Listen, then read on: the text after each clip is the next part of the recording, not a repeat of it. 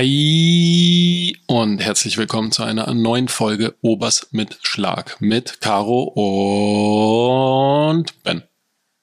It's Benjamin speaking. Super cringe schon am Beginn. Wuff.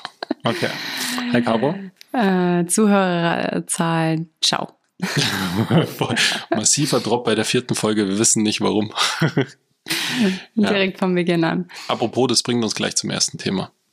Ich habe dann auch noch sehr viel zu erzählen, aber starte du mal. Also erstens, Hallihallo, schön, dass wir uns wieder in unserem Wohnzimmer zusammengefunden haben, um eine neue Folge aufzunehmen. Wir haben ja mehrere Versuche gestartet. Das ist der dritte. Das ist jetzt der dritte Versuch. Wir sind innerhalb der letzten zwei Stunden. wir sind mehrmals je unterbrochen worden, aber ja. Von diesem Kind aber auch. Katastrophe. Kann man nicht empfehlen, wenn man Podcaster werden ja. möchte. Also, ähm, erstens muss ich mich entschuldigen. Ich entschuldige mich für uns beide, aber in erster Linie für mich, dass die Qualität der letzten Aufnahme so krass schlecht war. Sorry dafür. Ähm, Asche auf mein Haupt. Ich äh, hoffe, es wird jetzt in Zukunft immer ein bisschen besser sein. Du hast das Wichtigste vergessen. Caro hat von vornherein gesagt, dass es so nicht ich hinhauen wird. Die Caro hatte recht. Habe ich überhaupt kein Problem, das zuzugeben. Hast du den Eindruck, dass ich, das, dass ich ein Problem habe, zuzugeben, wenn du recht hast? Nur weil ich dir gerade ein Messer auf die Brust halte? Bitte tu's weg. Nee, aber ernsthaft mal? Nein, überhaupt nicht. Habe ich auch. Glaub, also ja. würde ich mich jetzt Da bin ich schlimmer, mir Sachen einzugestehen als du. Da ja. bist du eindeutig entspannter als ich. Perfekt. Ich habe halt auch nicht so oft nicht recht. ich habe ziemlich oft nicht recht, muss ich sagen. Ähm, ist dir eigentlich schon mal aufgefallen, wir schweifen schon wieder ab, aber irgendwie ist das auch das Konzept dieses Podcasts, glaube ich. Ähm, ist dir schon mal aufgefallen, dass seit der Erfindung des Handys mit Internets einfach nicht mehr möglich ist, Bullshit zu erzählen? Mhm. Weil sobald man irgendwas erzählt, reißt der Erste gleich sein Handy raus und so dieses Stammtischgelaber, wo man die ärgsten Unsinnigkeiten erzählen konnte und dann alle heimgegangen sind und total fasziniert waren von dem, was sie erzählt bekommen haben. Das gibt's einfach nicht mehr. Ja, so, hast recht. Man wird so instant heutzutage verbessert, beziehungsweise hat jeder die Möglichkeit, in den meisten Fällen gleich zu überprüfen, ob du Bullshit erzählst oder nicht. Und das bringt uns eben jetzt wieder zu dem Thema, du hast Bullshit erzählt. Smashen heißt äh, nicht ich swipen. Ich dachte mir gerade, worauf willst du hinaus? Hä? Wann habe ich Bullshit erzählt? Ich habe keinen Bullshit erzählt. Smashen, ich habe mich aufklären lassen. Ähm, Smashen. Von wem denn? Äh, von jungen Damen, die bei uns in der Praxis arbeiten. Ähm, und äh, Smashen bedeutet nicht swipen, sondern Smashen. Also ich habe sowieso ganz falsch. Ich dachte schon, dass es irgendwas mit ähm, Coitus zu tun hat. Aber so genau wusste ich es jetzt auch nicht. Aber mir wurde auf jeden Fall erklärt, das ist jetzt Quelle, Quelle Mitarbeiter. Also, ich wollte gerade sagen, warum hast du nicht einfach gegoogelt?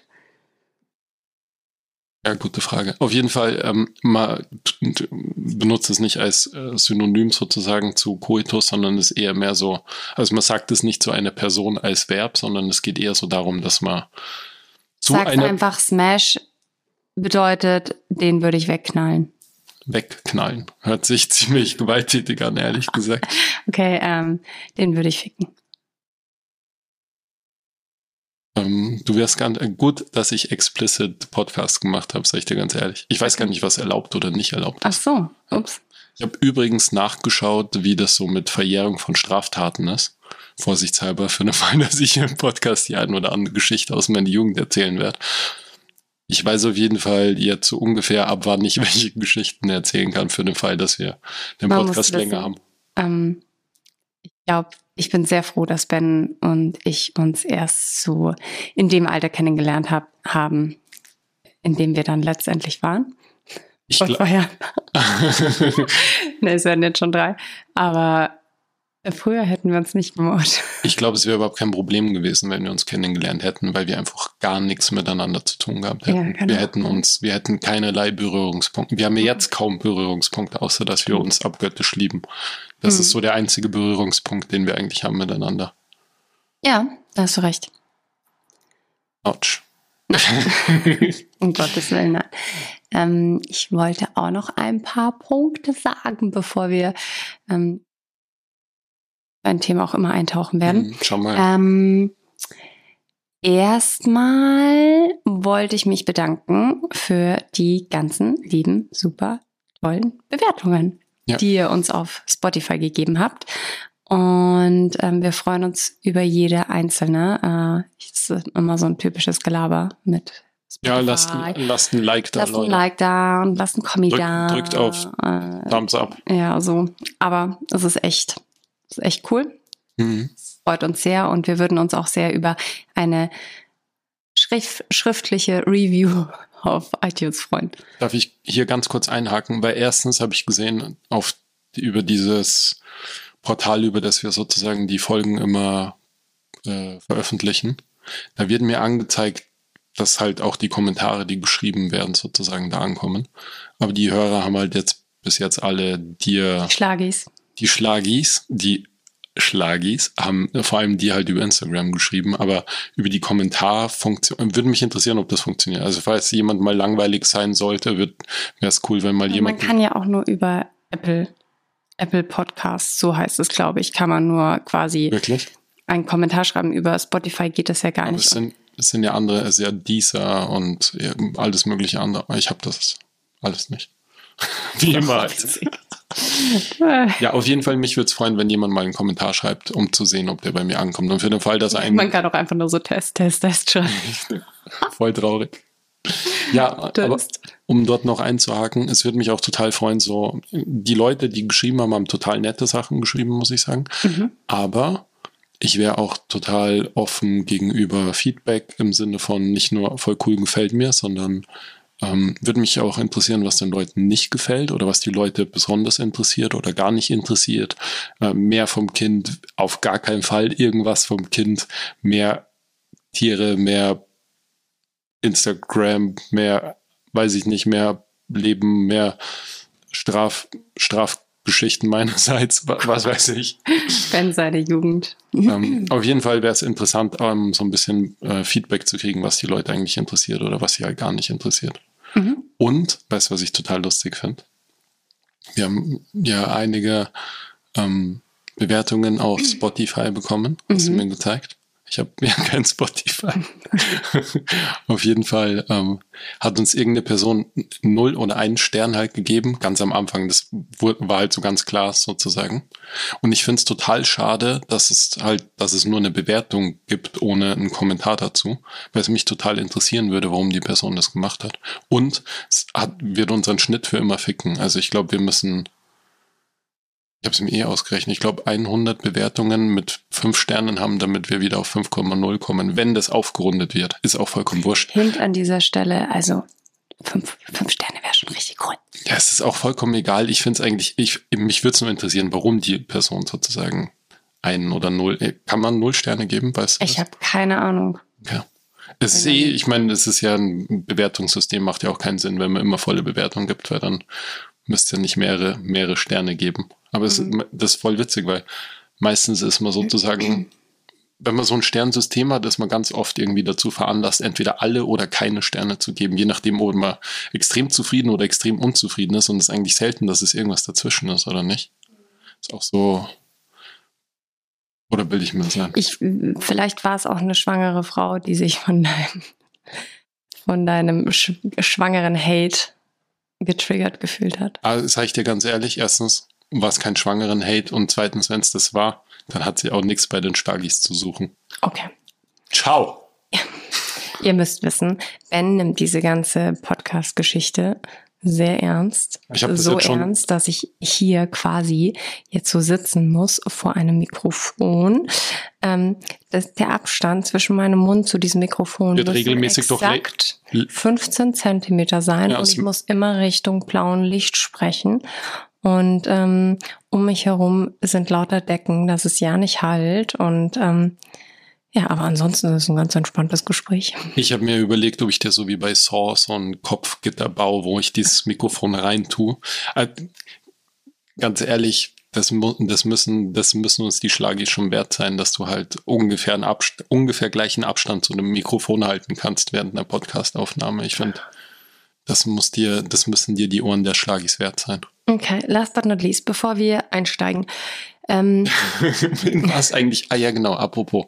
Äh, sorry, ja. dass ich dich unterbreche. Ich muss nur mal ganz kurz was dazu sagen. Es wäre auch total interessant. Äh, wir haben ja, wie man vielleicht schon mitgekriegt hat, überhaupt kein Konzept bisher. Ich weiß auch nicht, ob wir jemals. Wir werden auch nie ein Konzept haben, glaube ich. Weiß ich nicht, vielleicht werden wir so ein bisschen eine, so eine Grundstufe. Springen von A nach B nach C, um nach M zu kommen, um dann wieder nach A zurückzugehen. Vielleicht, ja, weiß nicht, aber vielleicht können wir so fixe Punkte sozusagen einfügen mhm. oder nicht. Auf jeden Fall, wenn da jemand einen, einen konstruktiven Vorschlag dazu hätte oder sagt, sagen könnte. Also wenn euch das stört, dass wir irgendwie so rumspringen und hier so ein Gespräch miteinander im Grunde führen, dann sagt es. Steigen wir jetzt doch mal ein. Ja, dann fangen wir doch. doch fang, was vorbereitet. Fangen wir doch mal an, oder? Mhm. Ich habe äh, richtig viel vorbereitet. Ich bin sehr gespannt. Ähm, das Ding ist nämlich, dass ähm, dieser Podcast, glaube ich, unter anderem so eine Art Beziehungstherapie ist. ähm, wir nehmen uns auf jeden Fall bewusst Zeit für diese Termine. Mhm. Und ähm, wir reden über Dinge, über die wir sonst nicht reden. Wir haben nämlich gestern kurz so ein paar Themen angesprochen zum Thema Podcast und haben dann aber gleich gesagt, nein, wir dürfen da nicht weiter drüber sprechen, weil ähm, sonst ist alles wieder weg quasi. Also wir müssen im Podcast das erste Mal darüber sprechen, weil sonst ist es einfach nicht mehr echt. Es ist halt kein authentisches Gespräch sozusagen. Aber es ist, ich würde nicht sagen, dass es keine Gespräche sind, die wir sonst nicht führen würden, sondern es ist eher so, dass wir Gespräche verzögern und lieber mhm. jetzt schweigend nebeneinander herlaufen, um uns die Gespräche für unseren Podcast später aufzuheben. Schweigend schon da auch nicht. Nein, natürlich nicht. Das ist auch Quatsch. In, in letzter Zeit war eh schon wieder ganz schön viel los. Ähm, ich habe eine Frage an dich. Okay, ich habe auch sehr viele Fragen an dich, aber. Ja, magst du? Ich nee, meine Fragen sind wahrscheinlich, also ich habe eine ganz große Frage, deswegen. Okay, dann stelle ich dir jetzt kurz davor eine Frage. Mhm. Kannst du dich erinnern, was so der heftigste Diss ist, den du je bekommen hast? Der heftigste Diss, ähm, wie würdest du das genauer definieren? Der, der mich vielleicht am meisten geschockt oder äh, der also mit heftigsten Diss meine ich äh, eine ähm, verbale Verletzung, die dir eine Person zugefügt hat, die so eine, eine so tiefe Wunde in deine Seele gerissen hat, dass du nachts davon schweißtriefend aufwachst. Ah ja, da habe ich direkt eine. Wirklich? Mhm. Okay, ja. Was? Die ist nämlich von dir. ja. Okay. Ähm, ja, dass ich so, ähm, so Helikoptermam-mäßig bin mit dem Matteo. Das ist ein Diss, findest du? Ja.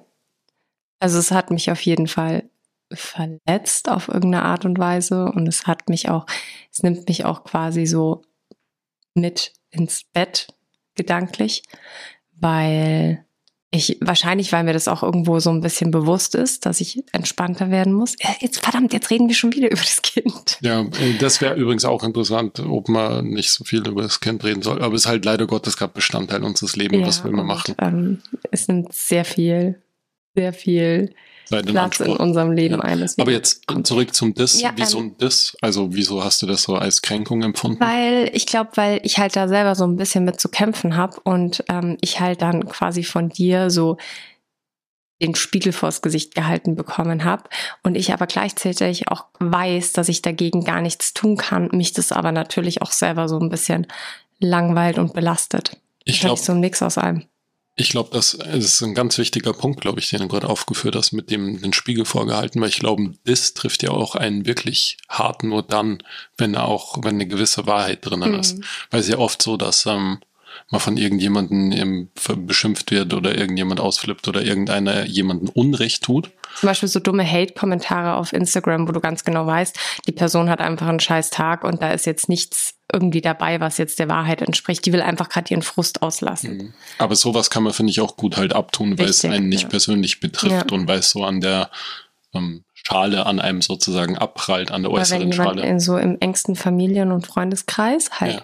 quasi nicht nur einen Punkt anspricht, der einem wichtig ist, sondern bei dem man auch selber weiß, das ist vielleicht ein Punkt, an dem man arbeiten müsste oder der, da ist man nicht zu 100 Prozent im Reinen mit sich. Das kann schon verletzend sein. Dann tut's mir, dann muss ich das mich jetzt. Das haben wir ja eh schon ausgesprochen. Also. Die Helikoptermam-Geschichte. Ach so, ja, aber ich wusste nicht, dass dich das so verletzt wirklich. Das tut mir leid, dass, wenn das der ärgste Diss war, den du je in deinem Leben erfahren hast, dann tut es mir echt. Das war jetzt auf jeden echt Fall. Tief, tiefgründig leid. Also, es war jetzt auf jeden Fall was, was mich in der letzten Zeit beschäftigt hat. Da mhm. kommen bestimmt noch mehrere Dis Disse. Was ist, oh mein Gott. Ben? Ähm, ich, ist es nicht ein Pluralwort, vielleicht sogar ein Diss, zwei Diss? Das Schau, da könnten die Hörer zu uns zum Beispiel mal schreiben. Oder wir könnten es einfach googeln.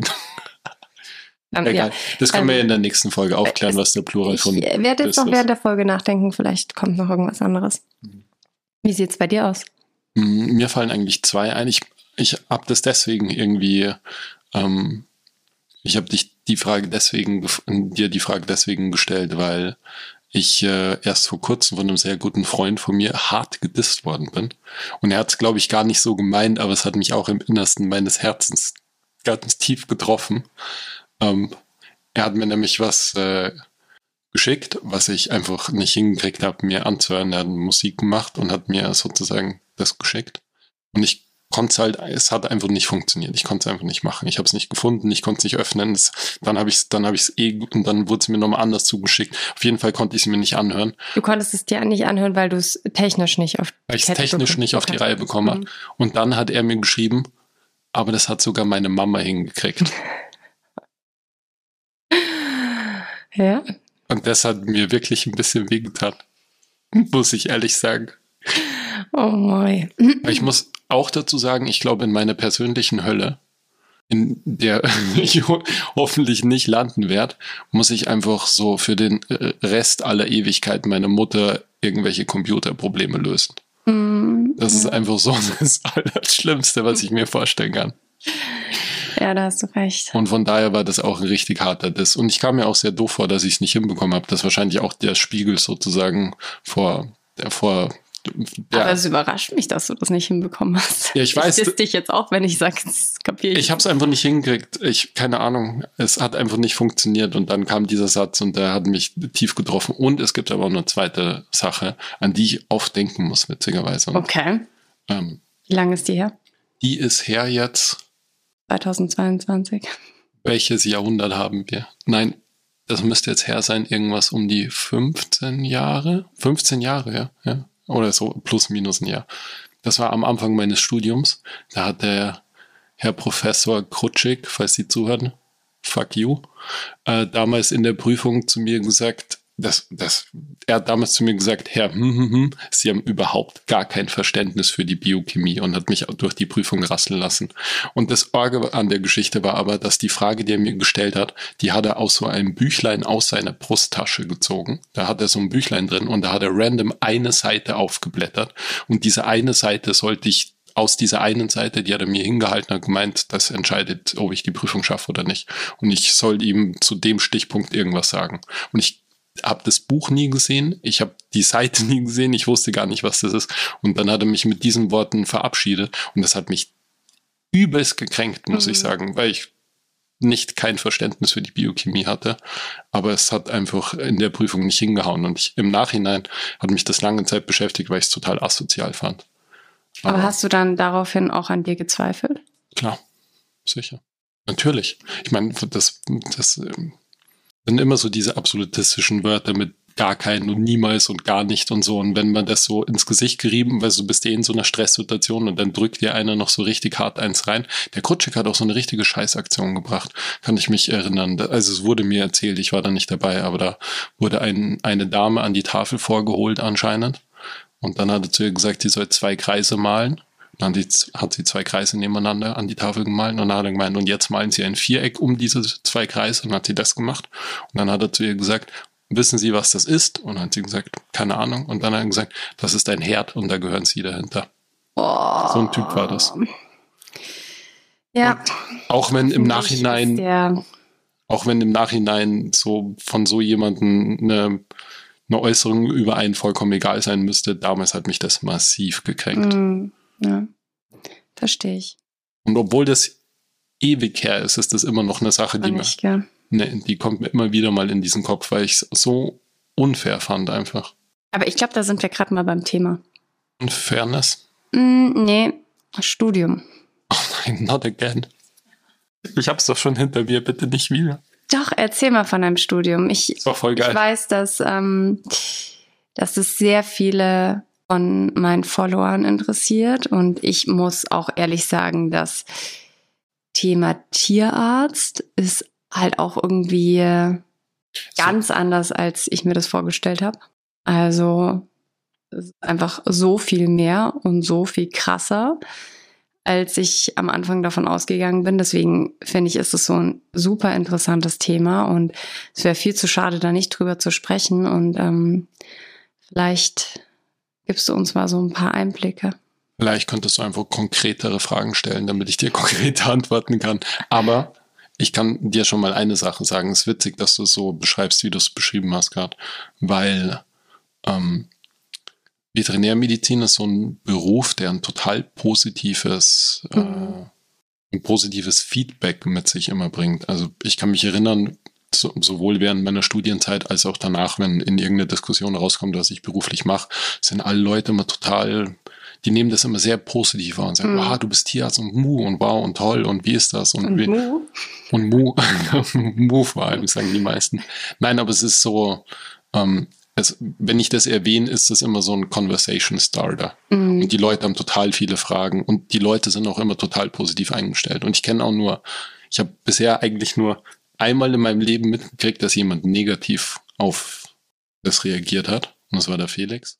Felix hat damals gesagt, da habe ich den gerade frisch kennengelernt. Ist ein guter Freund geworden, aber der Felix eckt gerne an und er hat damals zu mir gesagt, wie kann man nur Tierarzt werden in der Welt, in der es so vielen Menschen schlecht geht? Ja, das hast du mir schon mal erzählt. Und das fand, das hat mich auch lange beschäftigt, dass er das sagen, zu mir Das ist auch so eine Frage, die einen irgendwie so killt, weil Voll. irgendwo hat er recht. Natürlich hat er recht. Aber es war total flashig, das erste Mal sozusagen einen negativen Kommentar oder einen hinterfragenden Kommentar zu meinem Beruf so, so, sozusagen zu hören, weil, wie du gesagt hast, mein Beruf hat viele gar gar nicht schöne Seiten. Ja.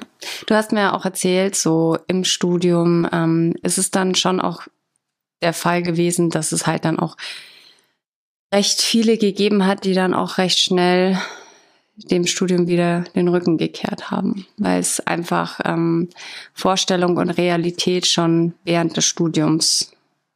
Nein? Also Aber weiß ich gar nicht, ob so viele. Es gab halt einige, die sozusagen an den Hürden des Studiums hängen geblieben sind. Es gab schon die eine oder andere Person, die, glaube ich, ursprünglich mit einer anderen Intention in dieses Studium gegangen ist, als nachdem das System sie wieder ausgespuckt hat, sie dann wirklich gemacht hat. Mhm. Also es bestimmt ja.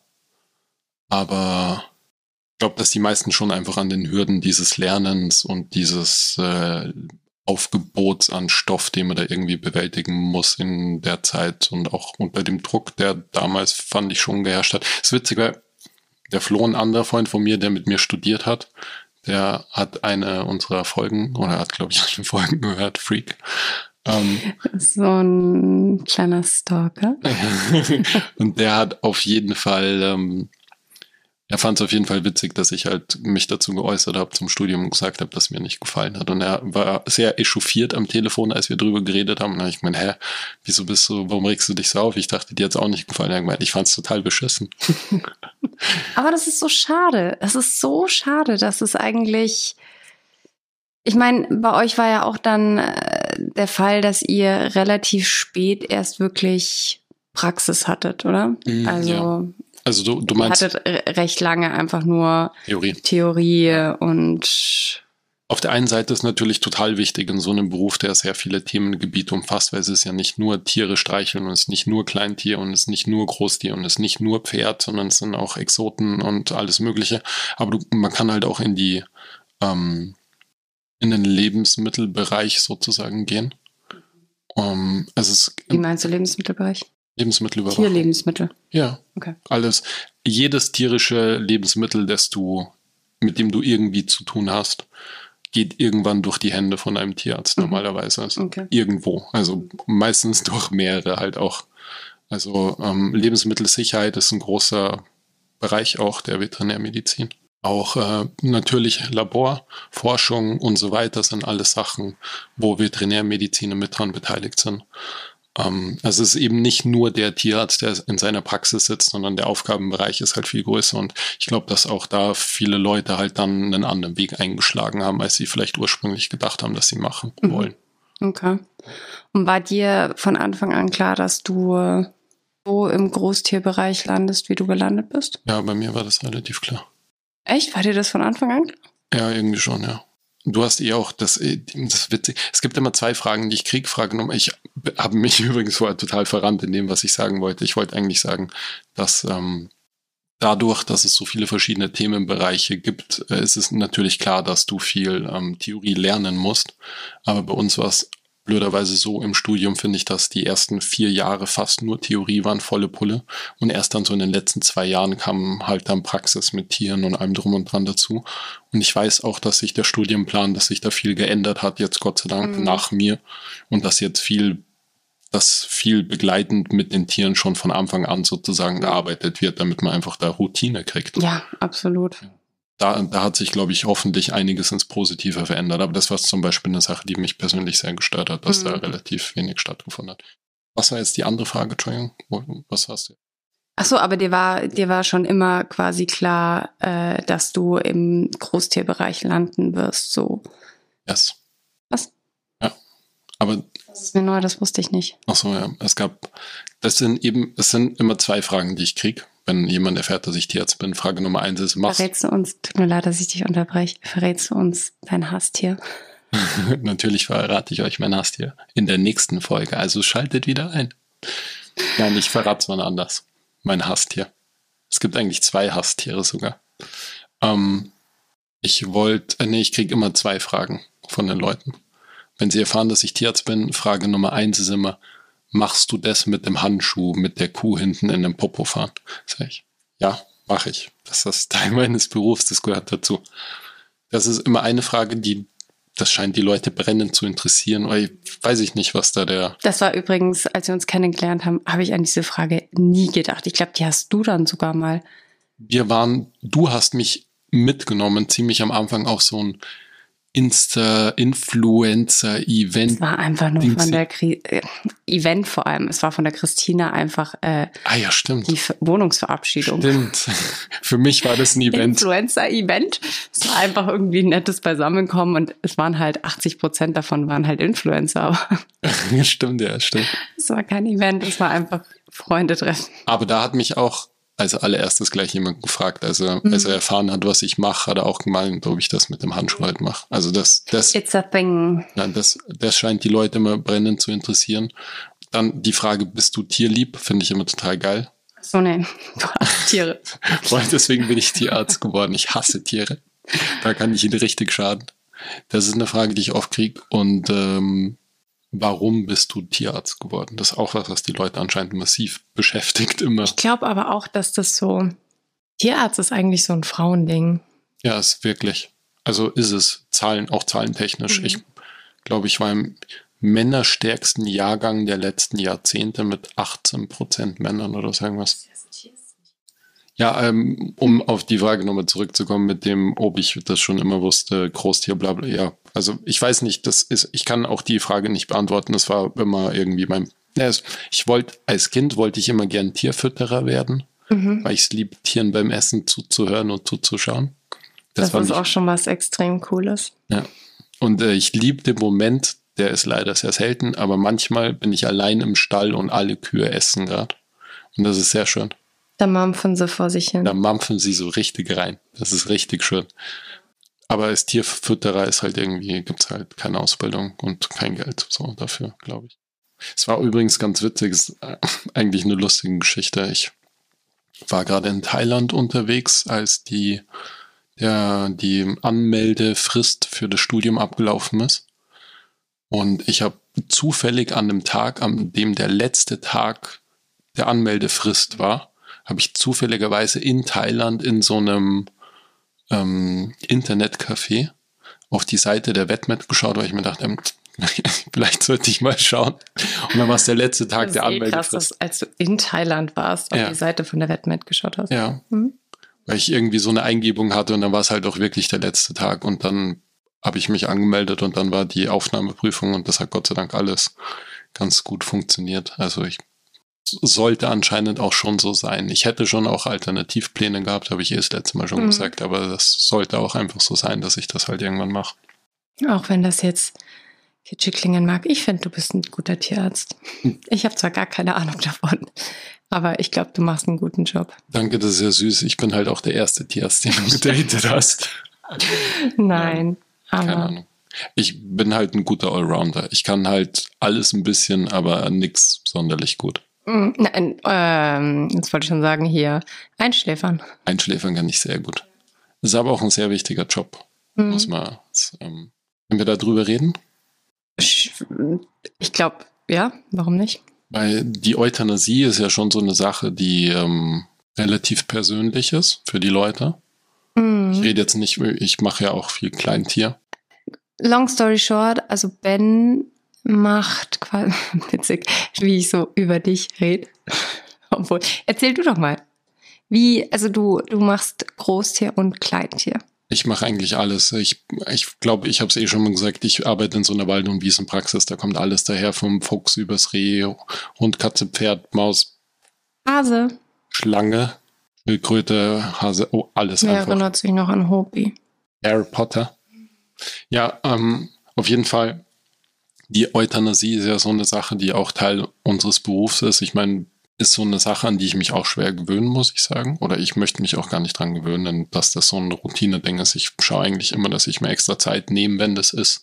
Auch wenn manchmal stressige Tage sind und so. Aber das ist, finde ich, eine Sache, die muss ordentlich gemacht werden. Weil Absolut. Der letzte Dienst am Tier soll einfach passen. Punkt. Mhm. Das ist, das ist einfach meine Einstellung dazu. Und ich weiß, dass es Kollegen gibt, bei denen das manchmal nicht so ist. Aber für den Fall, dass irgendjemand zuhören sollte, äh, der ein Kollege ist, ähm, nehmt euch Zeit für den Scheiß.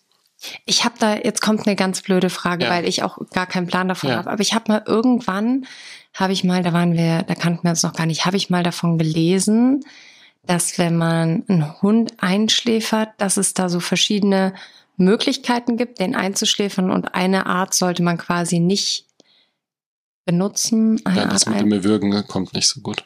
Nee, irgendwas war da. Ah, das. Ich glaube, wenn man die irgendwie vorher, man narkotisiert die ja vorher. Mhm. Wenn ich anschaut, sowas kommt jetzt. Nein. Aber dann, ähm, ich weiß nicht, das ist dann so ein Kalium-Überdosis oder was ist das, was die dann bekommen? Also es gibt verschiedene, es gibt verschiedene, das geht viel zu tief in das Thema rein, das ist auch vollkommen egal. Es gibt für verschiedene Tiere verschiedene Vorgehensweisen und unterschiedliche Vorgehensweisen sind unterschiedlich gut. Und es ist auch ein bisschen Erfahrungswert, wie man das am besten mhm. macht, muss man, glaube ich, ehrlich sagen. Und ich habe bisher, ich klopfe jetzt auf Holz, ist das, hat es noch keine überlebt. Nein, aber es gibt halt totale Horrorgeschichten. So, Wir hatten eine Horrorgeschichte eben, mit unserem Hund. Eben, aber ja. deswegen sage ich, man muss das, man muss sich da Zeit nehmen, man muss das richtig machen. Mhm. Da kann einfach einiges schiefgehen. Und wenn man sich auch äh, so diese ähm, Tötungsgeschichten in Amerika anschaut mit elektrischen Stuhl oder mit Giftspritze und allem drum und dran, da geht auch einiges schief. Dabei sind es Humanmediziner, die jetzt nicht irgendjemanden haben, der sich unbedingt in allen Richtungen dagegen wehrt, dem man nicht irgendwie was sagen kann. Ich weiß nicht, wie es da abläuft. Worauf ich hinaus möchte, es ist, ist eine Sache, die, die kann relativ schief gehen, anscheinend. Aber ich bemühe mich immer, dass sie nicht schief geht. Aber es gibt verschiedene Vorgehensweisen, ja. Ich denke, man sollte sich immer Zeit nehmen, damit das für das Viech passt, in erster Linie. Aber man muss sich auch Zeit nehmen, damit das für die Leute passt. Ja. Und es ist total witzig, das ist auch meine persönliche Erfahrung in den letzten Jahren gewesen, dass wenn so eine Euthanasie stattfindet, dass sind die Leute, wenn das so funktioniert, wie es sein soll, dann sind die Leute total dankbar. Das ist, glaube ich, von allen Sachen, die ich mache, das öfterste, das öfterste, wo mir Leute Trinkgeld zustecken, Schokolade am nächsten Tag vorbeibringen, eine Flasche Wein bringen, whatever. Die Leute sind, das ist den Leuten total wichtig und ist auch total nachvollziehbar, dass es ihnen wichtig ist. Aber es ist ähm, schon auch für den Tierarzt manchmal ein bisschen hart, muss ich mhm. sagen. Also ja, wir reden auch gar nicht so viel über dein. Das ist, also du bringst deine Arbeit nicht mit nach Hause. Also du, ich habe auch das Gefühl, dass du oftmals mir einfach Dinge verheimlichst. Ich weiß jetzt nicht, ob ich, ob ich, ich habe halt. Naja, ich kann dich ja nicht direkt drauf ansprechen, weil ich nicht weiß, was abging, aber. Also erstens habe ich natürlich meine Tierarztkollegen, mit denen ich über Sachen rede. Mhm. Und du bist halt in dem Bezug auch ein bisschen zart beseitigt und du musst auch nicht alles immer wissen, wenn es also. Du musst auch nicht alles wissen. Nein, aber du musst halt so beruflich nicht alles wissen. Ja. Wenn, wenn ich weiß, dass dich solche Sachen belasten, dann werde ich dich nicht damit belasten, unnötigerweise. Aber ähm, so diese Geschichten, wo man dann zu der 80 plus Omi fährt und da irgendwie den Hund, den man über Jahre betreut hat, dann bei ihr irgendwie zu Hause euthanasiert und man weiß von der Omi halt alles und der Opa ist gestorben und der Sohn ist irgendwo hingezogen und die hat nur noch den Lumpi und dann schläferst du bei der zu Hause irgendwie am, im, am Wohnzimmerteppich halt so den Lumpi ein. Das sind schon so Momente, da muss auch ich manchmal mhm. echt schlucken. So, und das ist schon, auch wenn es für das Tier, also ich habe Gott sei Dank noch nie jetzt ein Tier erlösen müssen, wo ich nicht den Eindruck hatte, dass das auch äh, eine Notwendigkeit in dem Fall war. Also gewisserweise ein bisschen Berufsethos dann. Das ist halt für die Leute dann trotzdem nicht easy und ich bin da halt dann auch zu empathisch, als dass ich da immer ähm, so aus der Geschichte rausgehe und das drei Minuten später vergessen ist. Ich glaube dann, nicht ob man dann sagen kann, dann bist du nichts mehr für den Job, aber ich glaube, wenn's, wenn, wenn es alles total egal ist, dann. Dann lebt sich's halt leichter. Dann lebt sich's leichter, aber dann sollte man vielleicht nicht mehr mit Lebewesen arbeiten. Also ich möchte jetzt nicht sagen, ich bin jetzt nicht jemand, der dann irgendwie heimkommt und dann den ganzen Abend weint und so. Also so ist es jetzt nicht, aber es ist, es gibt mhm. schon so einige von den Momenten, die mir wirklich ähm, Gedächtnis geblieben sind. Und ich finde es auch jedes, ich habe das ja doch jetzt schon sehr oft mitgekriegt, so eine Euthanasie. Ähm, es ist jedes Mal wieder irgendwie krass, so zu sehen, wie was stirbt. So eine Sache, an die werde ich mich nicht gewöhnen.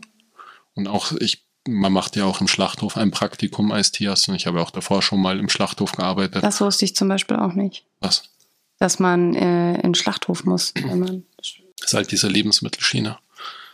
Im Schlachthof arbeiten ja Tierärzte. Mhm. Sozusagen die Hygiene und äh, die Fleisch. Aber das ist ein Muss quasi. Ja. Also du kannst das Ganze auch nicht irgendwie umgehen. Nee. Also vielleicht, ich weiß nicht, ob sich jetzt was geändert hat, aber früher konnte es, nee. Also spätestens zu dem Zeitpunkt hätte ich das Studium geschmissen. Ja, aber es ist halt einfach. Wie lange warst du im Schlachthof? Offiziell einen Monat. Inoffiziell? Ein paar Tage.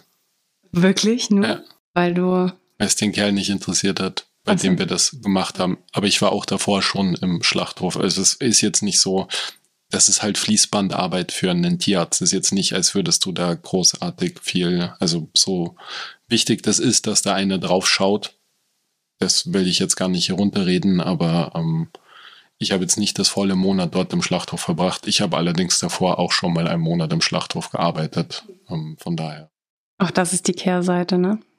Mhm, auch das ist die Kehrseite, ja das ist auch so ein Punkt, ich würde jetzt nicht sagen, dass es ein Streitpunkt bei uns ist, aber es ist schon für mich als naive Vegetarierin ähm, immer wieder so ein Punkt, der mich so innerlich killt, äh, beziehungsweise wenn wir darüber sprechen, ähm, wie krass das einfach nur so eine Geldgeschichte ist.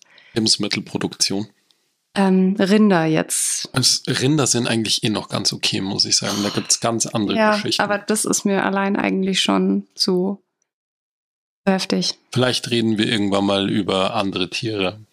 Ich muss sagen, das Rinder, das Rinderbusiness ist äh, alles, was mit Business zu tun hat, halt oft. Äh, all about the money. Es ist immer all about the money, leider Gottes.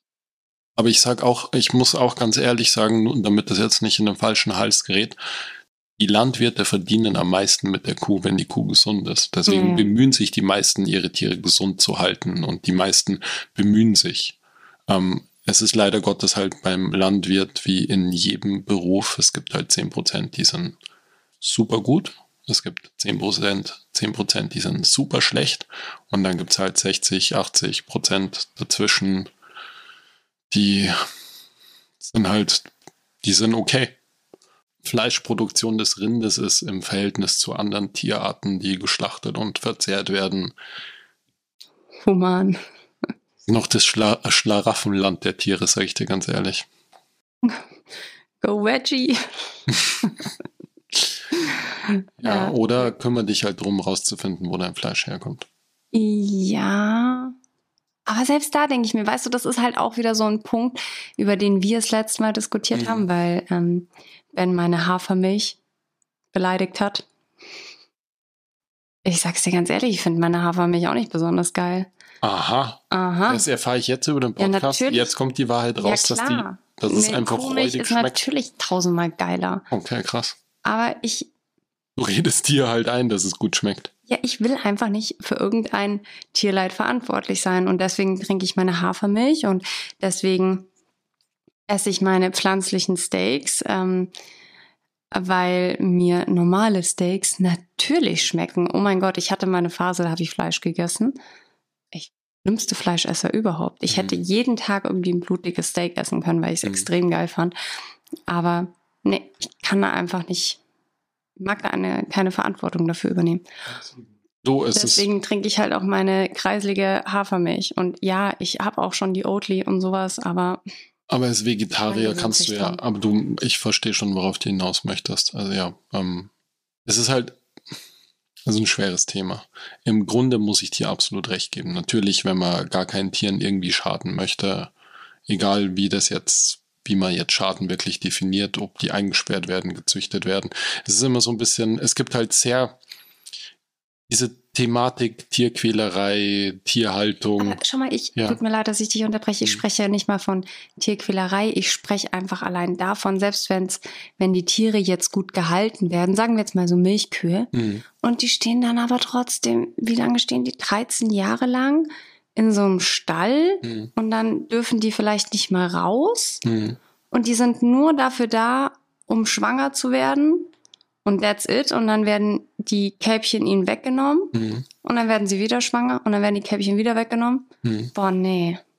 Und selbst wenn es dann ein Heumilch, Schieß mich tot, äh, Bio-Bauernhof ist, finde ich trotzdem nicht geil.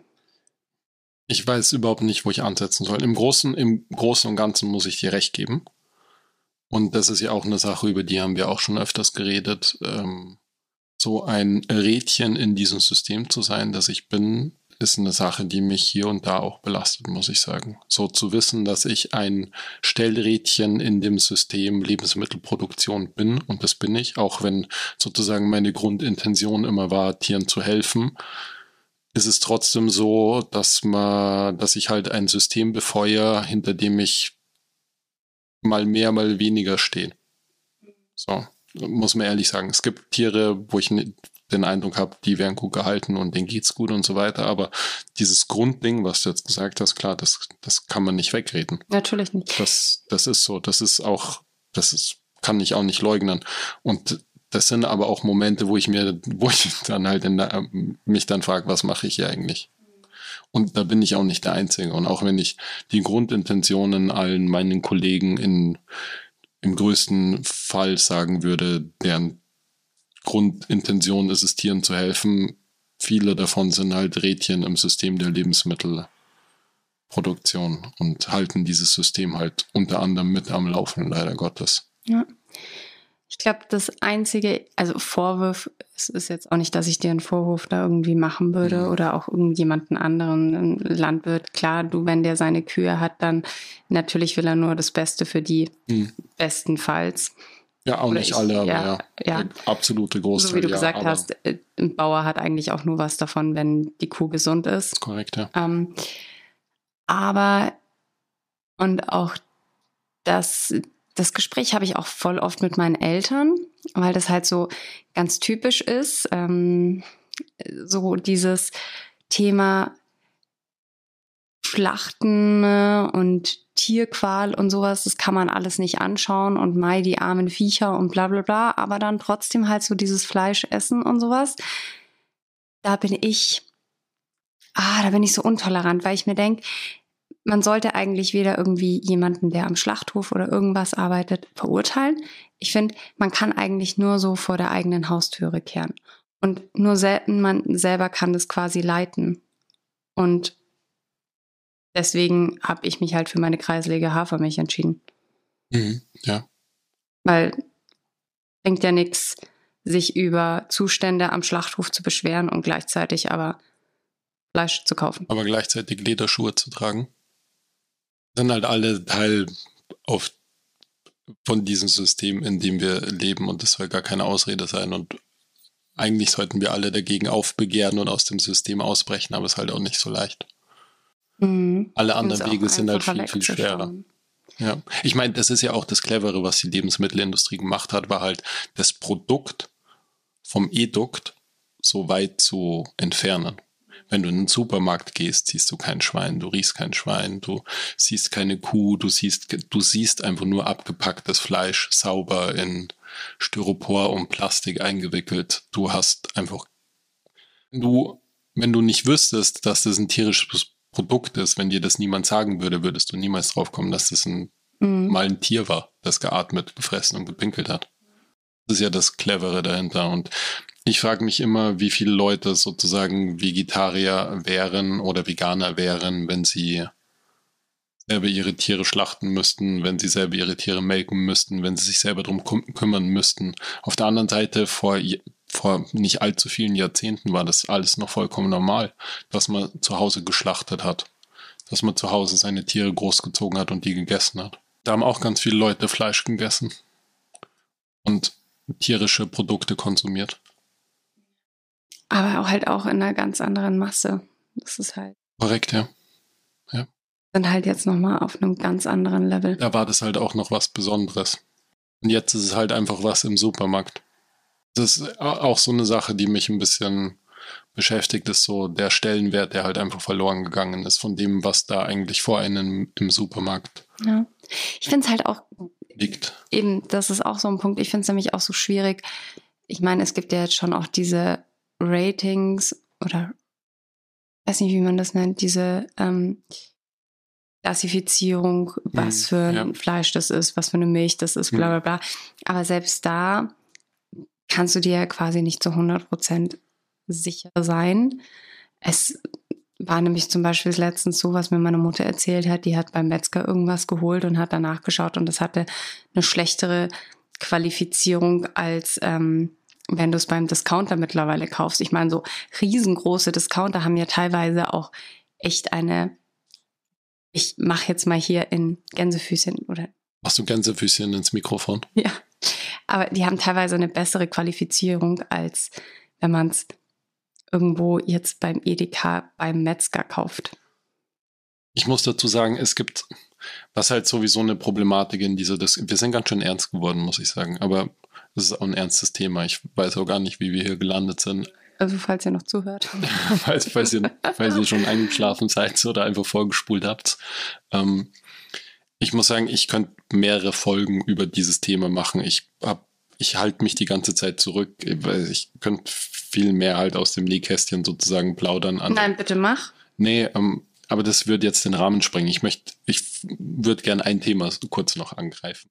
Ähm, du hast von dieser, von diesen Labels erzählen. Es gibt, und du hast vorher schon irgendwie Bio-Label und alles Mögliche erwähnt. Und es gibt in dieser Diskussion, in der Diskussion des Tierschutzes und der Tierhaltung und so weiter, gibt es so ganz viele Schlagworte und es gibt ganz viele Totschlagargumente und es gibt ganz viel Hass und nur das ist der richtige Weg und dieses ist der richtige Weg und so weiter.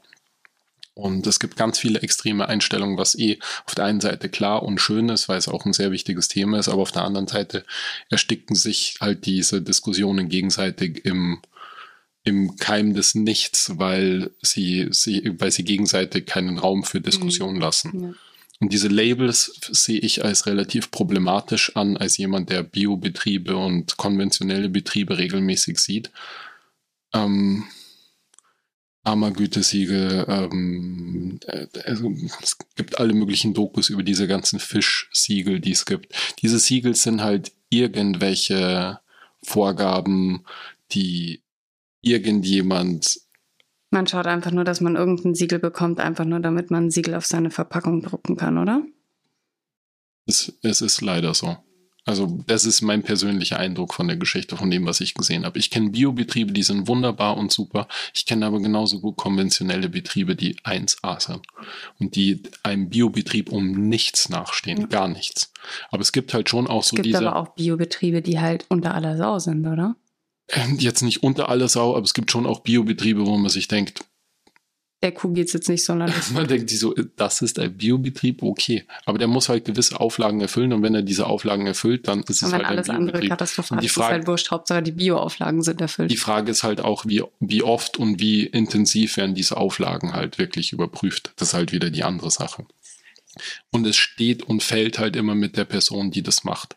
Und deswegen sind diese, das kann natürlich eine Anleitung sein, aber wenn man sicher gehen will, dass es auch wirklich passt, dann muss man sich einfach anschauen, wo das Produkt herkommt, das man konsumiert. Das ist eigentlich der einzige Weg, den man wirklich gehen kann, wenn man sich wirklich sicher sein möchte.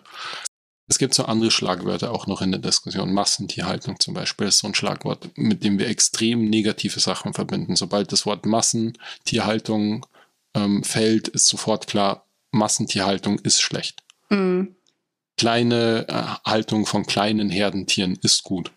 Ich kenne das absolute Gegenteil. Ich kenne Betriebe, da stehen sechs Kühe in einem alten Saustall drinnen. Das ist eine absolute Katastrophe. Die, das sind Fenster, die sind seit 40 Jahren nicht mehr gereinigt worden. Da kommst du rein, da könntest du zum Heulen anfangen. Aber die erfüllen halt die Auflagen, die sie erfüllen müssen und damit ist die Sache gegessen. Und ich habe aber auch gleichzeitig in einem riesengroßen Betrieb für meine DIS damals gearbeitet. Klassische Massentierhaltung. Da kommen wenige Bauern hier, wo ich arbeite, an diese Haltungsform ran, die diese Massentierhaltung hatte. Die war extrem gut.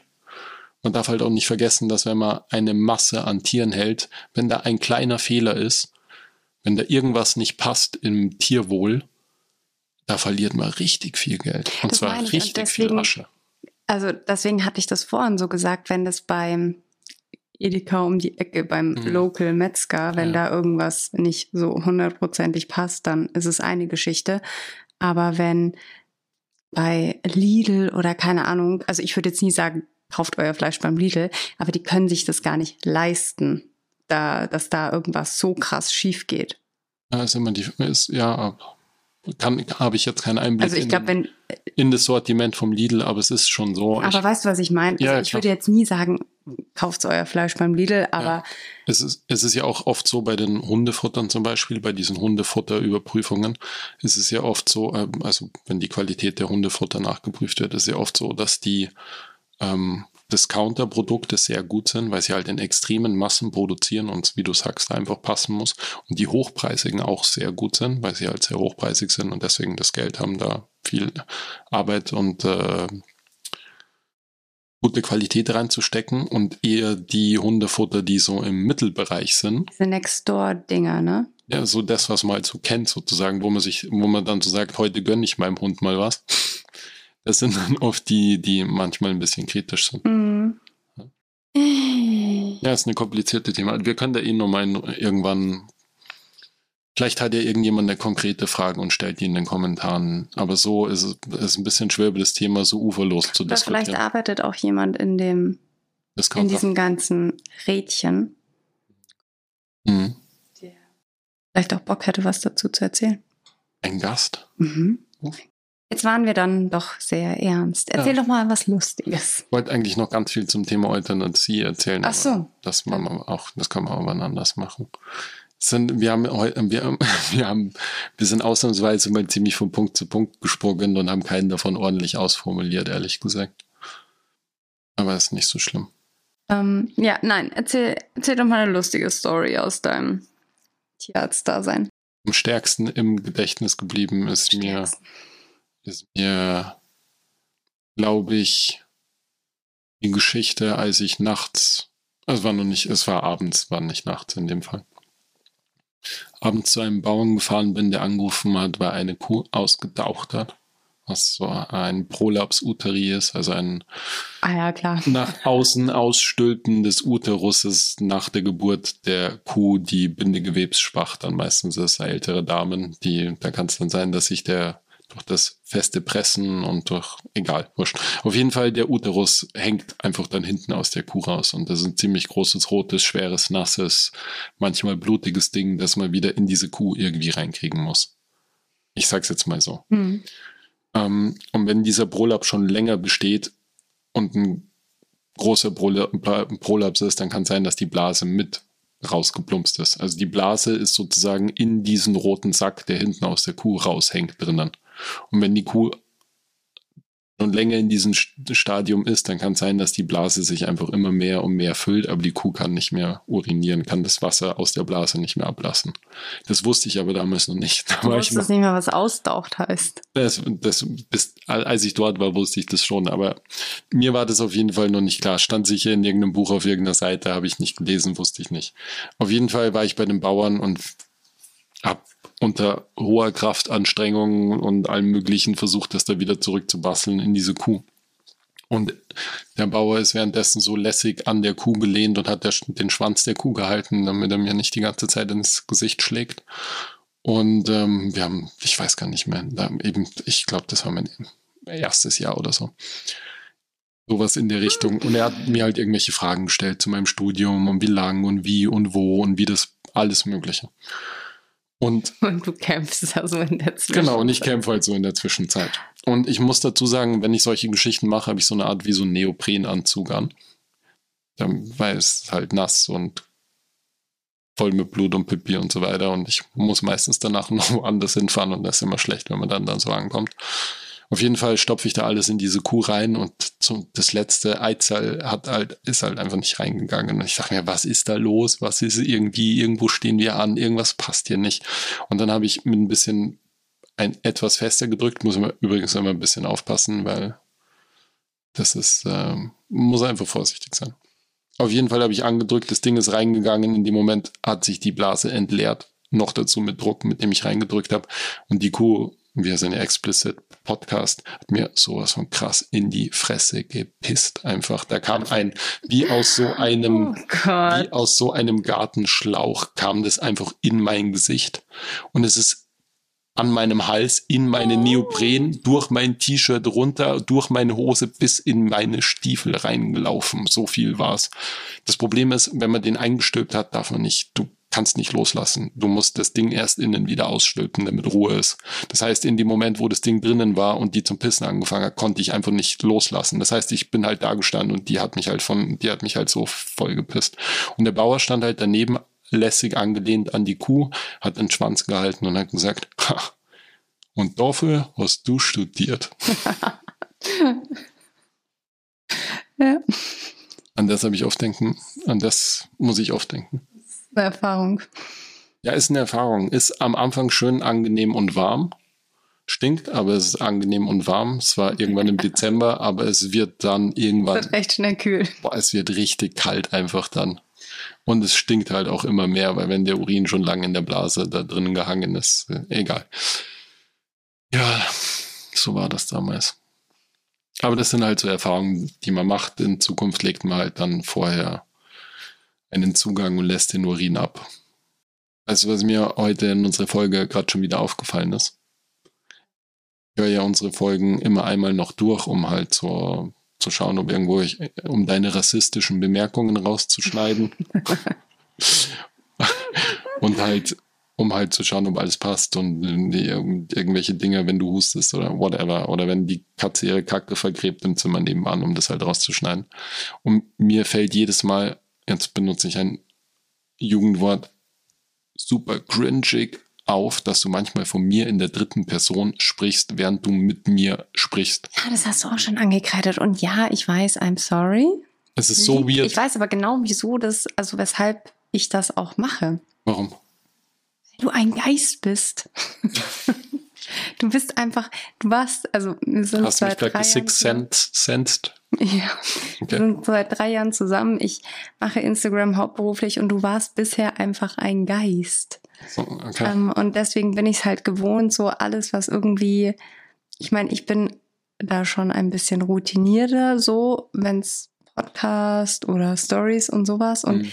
ich habe halt bisher natürlich immer von dir in der dritten Person gesprochen. Mhm. Du warst ja nie quasi mit in der Kamera mit dabei oder ähm, mhm irgendwie ein Teil von meinem Instagram oder vom Podcast. Und deswegen bloppt mir das halt immer noch so raus, weil ist auf jeden, Fall, äh, auf jeden Fall für mich total mich unangenehm, wenn ich höre, wie du mit mir, von mir in der dritten Person sprichst. Das erinnert mich so, und das hat so harte Lothea, äh, Lothea Matthäus Fuck, wie heißt der Lothar Matthäus Vibes?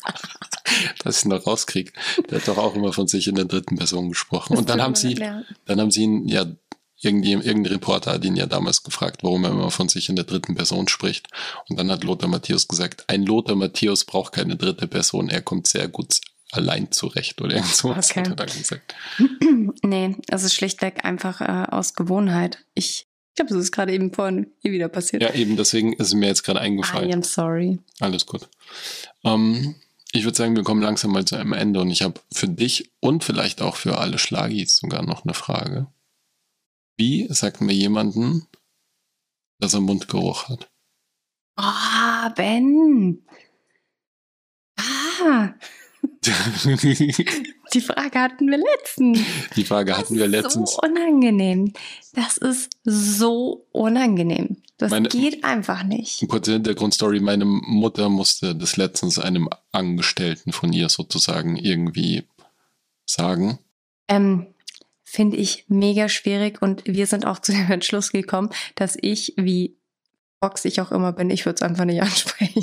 du willst einfach einfach, ich würde wieder hoffen, dass wieder ein Koronski-Ausbruch kommt und alle wieder Maske tragen müssen. Voll. Hoffentlich kommt wieder richtig hart Corona zurück, damit, wir, damit du wieder eine Maske tragen musst. exactly. Nee, ähm, ich könnte es nicht. Ich könnte es nicht. ich habe sehr lange überlegt. Ähm, nein. Ich, ich glaube, ich müsste in irgendeinen Witz halt irgendwie verpacken oder so. Das wäre richtig cringe, Ben. Wieso? In den Witz verpacken. Wie willst du das bitte in den Witz verpacken? Priester, ein Rabbi und eine mit Mundgeruch kommende Bar. Nein, nee, jetzt mal ernsthaft. Das würdest du denn hier im Witz verpacken? Ernsthaft, ernsthaft, das würdest du machen? Äh, ich denke, es hängt ein bisschen davon ab, wie gut ich mit der Person bin. Okay, gehen wir mal davon aus, dass exakt die Beziehung. Das sind Angestellte von mir. Ja. Hoffentlich kommt bald wieder Corona. Ah, plötzlich. Nee, ich würde ich würde einfach sagen, dass jemand mir erzählt hat, dass er das unangenehm findet und ich für den Fall, dass das stimmt, würde ich ihn bitten, einfach Hände zu putzen. Ja, der hast recht. Vielleicht würde ich ihm einfach Kaugummi schenken. Versteht man das? Nein. Du würdest nicht, nicht einfach Kaugummi schenken. Ich würde ihm vielleicht das einfach eine ja Zahnreinigung schenken. Das Problem ist, äh, Mundgeruch kann halt auch voll das viele Ursachen ja. haben. Ja, es muss ja nicht einfach nur fehlende Mundhygiene sein. Es kann ja auch viel deeper sein. Ja, also. kann auch so Magenprobleme und sowas sein. Ja, ist schwer. Ah, es ist super schwer. Echt schwer, das so anzusprechen. Ja, keine Ahnung, vielleicht hat ja jemand von den Schlagis eine gute Idee. Ultimative Idee. Es ist an der Zeit zu Bens Frage Das war doch meine Frage. Nein. Hä? Das war doch gerade meine Frage. Es gibt immer eine Frage zum Schluss. Das war doch gerade die Frage zum Schluss. Frage. Ich habe auch noch eine Frage. Dann hau raus, deine Frage. Meine Frage ist, angenommen, dich würde jetzt die Polizei anrufen, hm. von meinem Handy aus, und würde sagen, sie haben mich festgenommen. Hm. Was denkst du, warum wurde ich festgenommen? Also ich dachte jetzt, was machst du oder so, weil ich hätte sofort halt einen Shampoo aufgemacht oder so. ähm, du ja, ich würde fix und fest davon ausgehen, dass du irgendein Tier irgendwo gestohlen hast, wo du den Eindruck hattest, dass es dem nicht gut ging und dann hast du es einfach geklaut oder sowas. Ich habe es einfach so jemanden aus der Leine entrissen. Ja, ja, aus der Leine entrissen. Du hast jemanden die Leine entrissen. Oder hast du die Leine so abgeschnitten? Mitternacht so ungefähr. Ja. Ähm, Du, ich den Eindruck, würde ich das auch machen. Ja. ja. Also würde ich jetzt. Also das wäre meine erste. Würde ich jetzt jemanden sehen, der sein Tier irgendwie schlagen würde? Ja, könnte ich mir vorstellen, dass ich mich mit dem anlegen würde. Hm, Glaube ich auch. Ja. Also das wäre meine Vermutung. Würde ich nicht wegschauen. Bei mir? Ähm, ich würde davon ausgehen, dass du fix zu schnell gefahren bist. Und dann nimmt mich die Polizei fest. Da Weil muss du ich schon mit sehr. angelegt hast oder so. Also ich fahre schon mal ein, zwei kmh über dem Tempolimit, mm. aber ich fahre jetzt nicht so schnell, dass mich die Polizei festnehmen würde. Deswegen. Ja, doch, wenn du nee. beruflich unterwegs bist, nee. da bist du manchmal schon geisteskrank unterwegs. okay, wow. ähm, ähm, nee. Ich, also ich glaube, das wäre jetzt so das Erste, was mir kommen würde, ob das jetzt logisch ist, dass du deswegen festgenommen wirst. Es ist halt übrigens witzig, dass du es erzählst, weil kurz bevor wir uns kennengelernt haben, habe ich meinen Führerschein verloren. Aber das erzähle ich wann anders. Ben hat seinen Führerschein machen, nochmal neu machen müssen, als wir uns kennengelernt haben. Leute, andere Geschichte. Wir sind raus. Schönen Abend. Lasst es euch gut gehen und ähm, Bussi Baba Christian Wiederschaut. Wir hoffen, euch hat die Folge gefallen und ähm, ja, lasst uns weg da und was auch immer ihr macht. Habt ganz viel Spaß dabei. Gute Nacht, guten Morgen. Happy Day euch und ähm, dann zieht schon die Augenbrauen hoch. Bis zum nächsten Mal. Bussi Baba. Ciao, ciao. Ciao. thank you